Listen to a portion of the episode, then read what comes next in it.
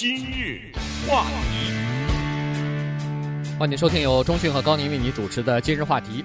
今天我们来讨论一下一个写字的事情哈。这个写字这个件事情呢，我们来到美国之后啊，碰到的情况并不是很多啊。因为这个英文对我们来说，应该说我们没有学过如何真正的写这个英文的美术体或者是草体字啊。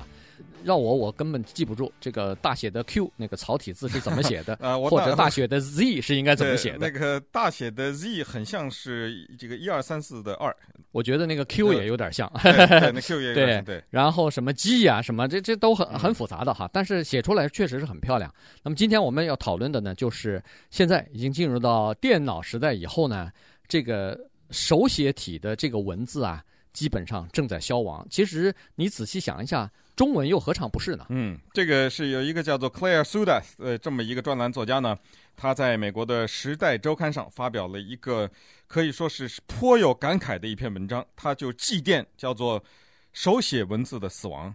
这个我相信我们的听众在内，还有任何的人几乎都不会怀疑这个事实，就是拿手写东西这件事情，它的死亡只是一个时间问题了。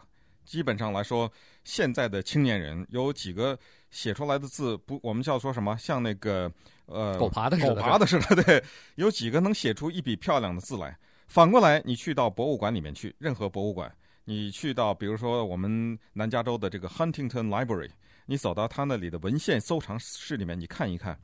那些早年的，不要说作家啊，马克吐温呐，什么这个惠特曼呐，这些不要说，你就看一下这些政治人物啊，从当年林肯的留下的这些手记，还有这一些大陆会议上的一些人呢，美国他们的这些政客呢，他们互相之间的来往的那个信件，你看看那一笔帅气的这个字哈，向一个方向斜着，那些字简直就像是那个印出来的，不像是人写出来，而且他那些写的字那些纸没有格子。但是那些字写的如此之工整，那么的漂亮，你就知道完了，那个时代早已经过去了。将来的人还会不会写字，那就不知道。别说会不会写字，连拼都不会拼了，因为电脑帮你拼了。嗯、对。作家啊，Claire，他说他这一代人呢属于 Y 哈，这个 Generation Y，对，呃，大概是六十年代、八十年代之间的这批人。他说现在呢还略微知道一点草体字。他说现在的他的下一代，就是国际网络这一代人呢，虽然他们精通电脑，但是写字这方面就不敢恭维了。他们基本上发短信、打手机的这个时间远比讲话和写字的时间要多，所以呢。呃，书写文字死亡这件事情已经定性了。这个八十后的这一代人啊，有一个明显的特征，就是写字第一非常难看，第二写出来那个字呢，像十二三岁的小孩子。尽管你一看这个字体像十二三岁，实际上他是一个三十多岁的男子汉，二三十岁的人了。对，但是写出字就是这么难看啊。同时，他基本上不太会写这个叫做草书，或者就是。他的字写出来基本上都是大写，对，就是这样。就是这一代人，八十年代哈，他说特别的悲哀，让他们这一代人看了哈。他说，很多人试图解释这个现象，当然有一派说法，这一派说法尽管很可恨，但是你觉得无奈，就是这一派的明白的告诉你没用啊，你写字写的好看有什么用？但是。有的时候人就是这样哈，它不同于机器的，就是有的时候我们很难鉴定一个艺术作品它到底有什么用。架子上砍下一个葫芦劈成一半，拿着喝水或者拿手捧着水喝，那都可以喝。你说你非要在那个锅上雕个花干什么呢？你说雕的那个花有什么用？那是没用。你要真的这么说的话是没什么用哈。他说这是一种说法，这种我觉得层次比较低等于说法哈。他说另外一个呢，普遍的说法是把它责怪在电脑的身上。他说：“哎呀，都是因为电脑的问世。我们现在的孩子要不不会写字，要不就是不会拼写。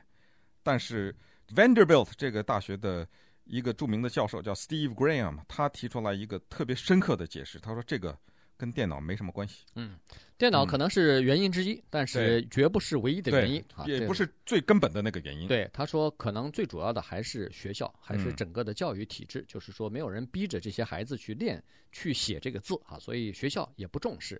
他说，实际上这个书写体的死亡早在二十年代就已经开始了。当时有一个理论，说是学习语言呢，小孩子学习语言一般都是从阅读开始。对，呃，你阅读的时候看的书，就是你熟悉了这个字体以后，你以后就学这个字体写字嘛。那么当时逐渐的开始呢，那个书都是印刷体的了，而不是草体的，工工正正的，哎，工工正正印出来，那个好看嘛。嗯，所以在那种情况之下，小孩子越来越学的都是这个所谓的正体字。他说到二次世界大战之后，基本上美国公立学校。教的书全部是印刷体的，所以在这种情况之下呢，尽管还是学校里头有这个书法课，就就叫写字写字课吧，但是在三年级之前呢，基本上都是教你写那个正体印刷体。嗯，三年级之后呢，才偶尔教一些有兴趣的学生学那个草体啊，但是呢，基本上也就是三年级教完以后应付了事就过去了。对，曾经呢是美国的学校有一个非常明确的规定，每天。学生要用手写字的时间呢，是差不多三十分钟左右。也就是说，比如说作业必须得拿手写的交上来，或者是在课堂上必须得手写一些什么东西。这个没有什么别的目的，一方面是学习，最主要就是要让他不要忘记手写字的这个美丽的功能啊！哈，这个呃笔呢，把一个漂亮的痕迹留在纸上的，这一个是人非常伟大的一个事情。但是现在的这个三十分钟已经几乎减到一半了。现在我跟你讲，连十五分钟都不到，嗯，可能到某些学校可能没了，一分钟也没有了。接下来呢，这个专栏作家就提到了这个 Steve Graham 教授呢，他说学校要负很大的责任，但是学校的责任还不是根本的责任，最根本的责任就是整个的这个教育制度。我们先看看这个学校的采购吧，学校要采购这个教科书，要采购一些文具。他说，基本上来说呢。关于拿手写字这方面的这些呃采购，基本上是逐年下降的，甚至有一些专门生产这样的公司，就是笔啊、什么纸啊这样的公司，好像有点支撑不住的样子了。对，它有一个东西最说明问题，就是学校里头学那个草书体啊，嗯，它是从简到难嘛。对。那么从三年级开始，一直到八年级呢，它那个教材是渐渐深入到八年级。嗯。但他说，一般的学校。三年级以后很少再买这个教科书，就是我们所说的那个描红一样的，就是它有那个字帖一样的吧。他说学校里头不买哈，待会儿我们会分析一下为什么不买。那么他说实际上这个书写的艺术啊，它也不是一个静止的艺术，它是呃随着社会的变化而变化的。他举了一个例子，我觉得蛮好。可口可乐那个瓶子，红色的瓶子上头那个书写体，可口可乐龙飞凤舞的多漂亮啊！漂亮，嗯。哎，但是那个呢，就是可口可乐的一个会计师啊，一个做账的。他写的，他写的啊，不是电脑印出来不是电脑印出来的，就是他自己写出来的。所以你说这个当时书写体居然可以写到这么漂亮哈，但是现在这样的人再也找不到了。对，那么稍待会儿呢，我们再来给大家分析这个 Claire Sudas 他在《时代周刊》上发表的这个宣布手写体死亡的这个颇有感慨的文章。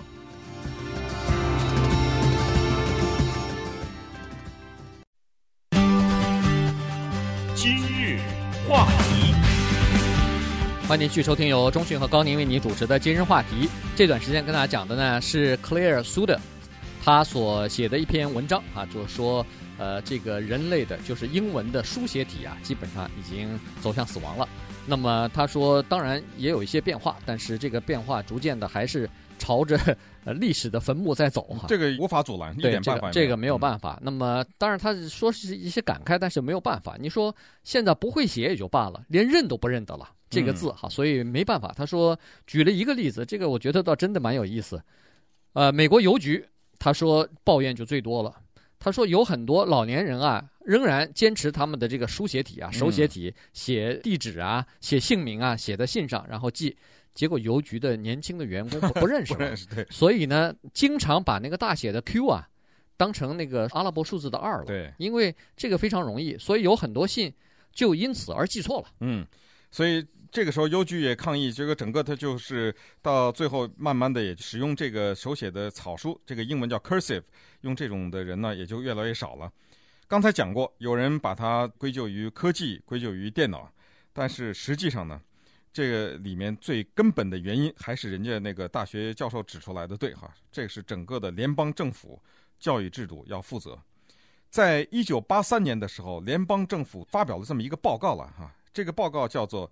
一个处在危险境地的国家，他在这个报告上就指出说，美国的公共教育啊，应该进入到一个新的有标准的一种衡量。什么叫有标准的衡量？就是你不能一个州一个州的自己来，那就统一的。对，我们要统一它。那怎么统一？那就考试啊，那还能怎么办啊？那总不能是拿纳税人钱雇好几万个审查员到每一个学校里待一个审查员，那是不可能的嘛。最简单的办法就是考试。任何人都知道，当一个人在求学的时候，他的目标变成了只是为了考试而学习的时候，他的学习作用和他的效率，那就是到了最低点了。这个我们相信，在中国的科举的考试的时候是深受其害啊。那些呃秀才就背这些毫无用处的这些东西哈。他说这个就彻底的、真正的才是宣布了手写的死亡，因为那个时候手写被认为彻底的无用。对呀、啊。对，不考嘛？对，请问，如果在考试的项目有一项叫做评看谁写的字写的好看，这个满分，比如说是十分，你可以是九分、八分，你看他写不写？嗯，如果要是哈佛大学说录取的时候你要手写这个文章的话，那又是一番不同的景象。而或者甚至说哈佛大学你的文章必须手写。嗯。这个看你怎么办？对，但是没办法。现在从小学的教育开始，他不考，那学生就没办法了。嗯、有的人可能对写字还蛮有兴趣的呢，但是也没有用啊，因为不考。尤其到了高年级的时候，老师也放弃了，因为要学的东西太多，要考的东西还复习不过来呢，哪顾得上这个叫做手写体啊？嗯、所以这个当然就顾不上了哈。当然，你说这有什么坏处呢？不认识手写体有坏处。你仔细想想，确实也是哈。他这儿举了一个例子，就是医生啊，嗯，医生的那个字啊，如果要是像狗爬的一样，其实我们大家都意识到，我就不晓得为什么医生学问这么大哈，他。就不能漂漂亮亮的、工工整整的把那个药名写出来？不，他完全可以。我觉得这个就是世界上所有的医生他们之间都商量好的一个密码，就是说咱们大家商量好啊，这个医术高低咱们不管，但是一定写出字来让病人看不懂。而且更奇怪呢，只有药房看得懂。对，气不气死你？而且说实话，药房里头也有人看不懂。啊，这就是他会打电话。对，是吧？这就是为什么每年就因为看不懂他的药，配错药。每年要造成好几千人死亡呢。对，这个就是因为 这医生没好好学字，我就认为，我是觉得，我是觉得是故意的。反正不管怎么样，这个确实是造成了人命关天的东西了哈。那现在你想，写字的真实的功能已经真的降低到最低点了。了不起就是你在冰箱的那个上头，你看有人家庭上夫妻之间怕忘了什么东西，会写一个购物单啊。哎呦，家里的卫生纸没有了，什么这个没有了，写上去是那么一个星期去购物的时候呢，带着这个单子，大家都有这个，这就是手写的，那不可能用电脑去打，或者是一个简单的便条而已。除此之外，字这个手写的已经基本上不见了。对，这个你说是好事还是坏事呢？我们也不敢断言哈，因为现在的这些孩子拿着个手机。在那发手机的短讯，那个手指发的那个速度简直是哈如飞。然后在电脑上呢，一边做作业，一边跟朋友在电脑上聊天。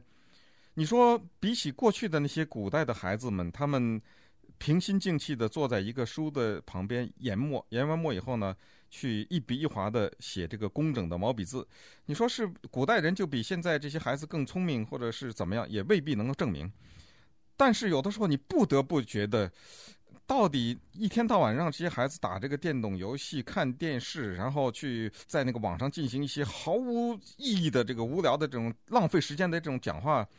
然后再拿它和呃传统上的这样一笔一画的再把一个字争取写得漂亮，这个比较来说，在我的心理上我很难接受这个头前者啊。你 我很难接受这个。你接受不接受？我知道没用。我早就我完全承认这个死亡，这个我完全承认。而且你只能是。这个悲叹呐，一点办法也没有。这个就是社会的进步哈。孩子他现在 email 也好，text message 短短信息也好，这个手机也好，他确实是非常的方便哈。而且呢，他朋友比以前要多多了。以前你要写一封长信给一个朋友，那一天最多也写不了一两封啊。嗯。现在你那个。Text message 那一天可以发几百条出去哈，确实，而且还有群发呢，所以这个没办法。社会进步到现在这个地步啊，那就是要放弃一些东西来换取另外一些东西。中旭所说的这个放弃美学，对，得到的就是速度嘛，嗯、得到的就是呃效率嘛，这个没有办法哈。那么好，那这个写字已经到了一个荒唐的地步，有很多人真的是写不好。他就举了一个非常简单的例子，在纽约市有一个十五岁的高中生，他名字叫做 Alex 那么 Carter，他呢。写字之难看，以至于他自己本人都不认识嘛。写完字以后，别说他自己，老师更不认识。所以已经到了一个程度，就是只要是他参加统一的考试、州的考试、全国的考试的时候，老师允许他用电脑，已经到了这个程度。那么，联邦的教育部也做过一个统计，在全美国大约有百分之零点三的学生是可以享受这个待遇的，也就是说，有百分之零点三的学生的字啊，已经到了别人无法认的程度了。对。那么当然，这个 Alex 他妈妈也很着急啊，爸爸也着急，还送他看心理医师，然后到这个书法老师那儿学写字。但是他本人不学，为什么呢？因为他说他非常享受用电脑来考试的这种特殊的待遇。对，那你说说这个是谁该负责任呢？